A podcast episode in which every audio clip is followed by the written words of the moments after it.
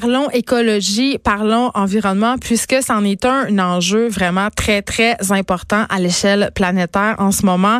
Il y a l'Observatoire de la consommation responsable qui a publié hier un rapport qui révélait les tendances écolo des Québécois.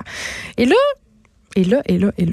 Est-ce qu'on est aussi vert qu'on le pense? J'en parle tout de suite avec Fabien Durif, qui est directeur de l'Observatoire de la consommation responsable. Bonjour, Monsieur Durif. Bonjour. OK. Et qu'est-ce qu'on apprend dans votre rapport? Mais on apprend, c'est le dixième. Hein. Ça fait dix ans qu'on conduit le baromètre de la consommation responsable. Donc, dix ans. Donc, c'est l'anniversaire. C'est l'anniversaire et on a fêté ça avec un parcours créatif. Dix ans, c'est le moment de faire un bilan. Dix ans, c'est de comprendre où on est, où en est la société québécoise par rapport à cette tendance-là. C'est clair que la société a évolué on a tous évolué par rapport à notre consommation. On parle énormément d'environnement dans les médias depuis deux, trois ans. Il y a énormément de conscientisation, aussi de, gérer de mouvements citoyens. C'est sûr qu'on peut s'attendre à une énorme transformation aussi des comportements en disant tout n'a pas changé. Il y a une progression, mais elle n'est pas aussi élevée que ce qu'on peut penser. Donc oui, aujourd'hui, la plupart des citoyens ont des pratiques qu'on peut juger comme responsable au niveau de la consommation, c'est-à-dire l'achat, le non-achat et le post-achat, mais ce n'est pas aussi intensif que ce qu'on peut imaginer. Et il y a ce qu'on appelle de plus en plus d'éco-gestes qui sont poussés, je dirais, par euh, les tendances. On parle énormément. Ben, il y a un effet de mode. Il y a un effet de mode. On parle beaucoup depuis essentiellement cette année, j'irai beaucoup de plastique. Tout ce qui est visible va toucher le citoyen. Euh, on parle beaucoup de zéro déchet, donc euh, tout ce qui est réutilisation, donc réutilisation des gourdes, etc. Donc on a vu progresser, j'irai depuis deux trois ans, des éco-gestes qui il y a dix ans n'existaient absolument pas, qui aujourd'hui sont devenus pratiques courantes. Mais il n'y a pas, euh, Monsieur Durif, cette idée de faire bonne figure. Vous l'avez dit, on parle beaucoup de plastique. Il y a eu tout ce, débat autour, euh, justement, des pailles. On a donc parlé des pailles, puis là, les pailles, c'est le démon. Coldplay vient d'annuler sa tournée pour des causes environnementales. On dénonce les voyages en avion. Euh, mais quand même, dans une certaine mesure, j'ai l'impression que, justement, on fait des gestes d'apparence, mais que quand vient le temps de poser des gestes qui euh, feraient en sorte qu'on on serait moins confortable, ou qui remettrait en question notre mode de vie nord-américain, là, tout d'un coup, on est moins willing. C'est sûr qu'en disant, nous, ce qu'on a remarqué et ce qu'on a vu statistiquement, c'est que la motivation principale, même chez les plus sensibilisés, elle touche beaucoup la personne, elle touche beaucoup ce qu'on veut projeter. Le je me moi. C'est une motivation très individuelle. C'est sûr qu'il y a une question aussi sociale, environnementale, mais il y a des valeurs qu'on veut projeter. Donc c'est sûr qu'il y a quelque chose qui est extrêmement euh, centré sur soi. C'est évident. Ce n'est pas négatif parce qu'on peut euh, sensibiliser et éduquer par rapport à ce que l'on essaye de, de projeter. Euh, ça c'est clair et net. Et ensuite, oui, on va chercher, on va utiliser, faire des comportements qui sont souvent les plus faciles ou ceux qu'on va nous faciliter. Recycler. Recycler. On est les champions. On est les champions parce que recycler, on nous aide. En 10 ans, on a vu le compostage beaucoup progressé. Pourquoi? Parce que les, les, municipalités, certains arrondissements de Montréal nous ont aussi aidés. C'est un geste qui est complexe, le recyclage.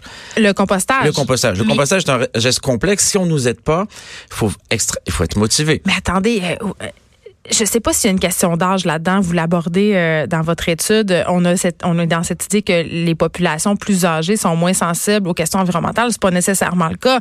Sauf que pour le compostage, quand même, moi je remarque là, puis là, euh, c'est nullement euh, scientifique, mais dans mon quartier, dans ma rue, il y a beaucoup de personnes âgées et bien peu compostent. Alors, c'est, géré, il y a beaucoup de préjugés et de perceptions sur l'âge.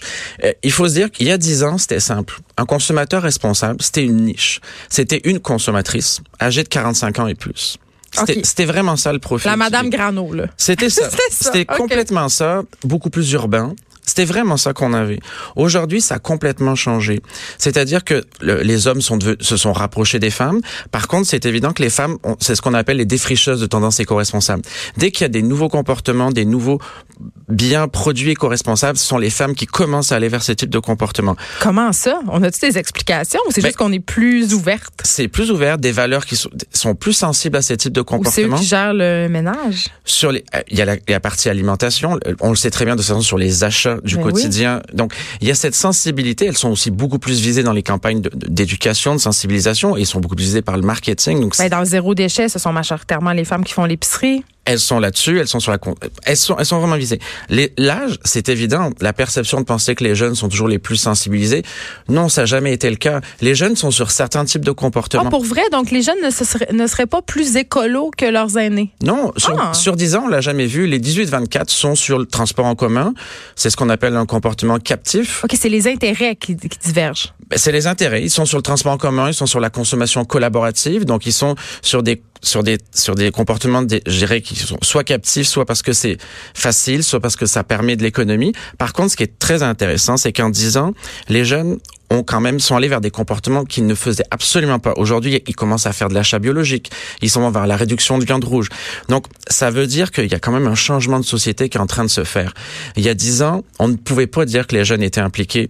Les médias, des fois, disaient ça. C'était complètement faux. On ne le voyait pas. Aujourd'hui, il y a une certaine transformation. Mais oui, il y a des, il y a des âges. La consommation locale, c'est les 65 ans et plus. Donc, ils ont plus de moyens aussi. Ça coûte plus cher. C'est plus de moyens et c'est des valeurs. La consommation locale, c'est des valeurs économiques. On regarde l'impact économique un certain nationalisme économique. Donc. Il y a un nationalisme économique. C'est des valeurs qu'on va rechercher, c'est des types de comportements. C'est pour ça qu'aujourd'hui, c'est complètement segmenté.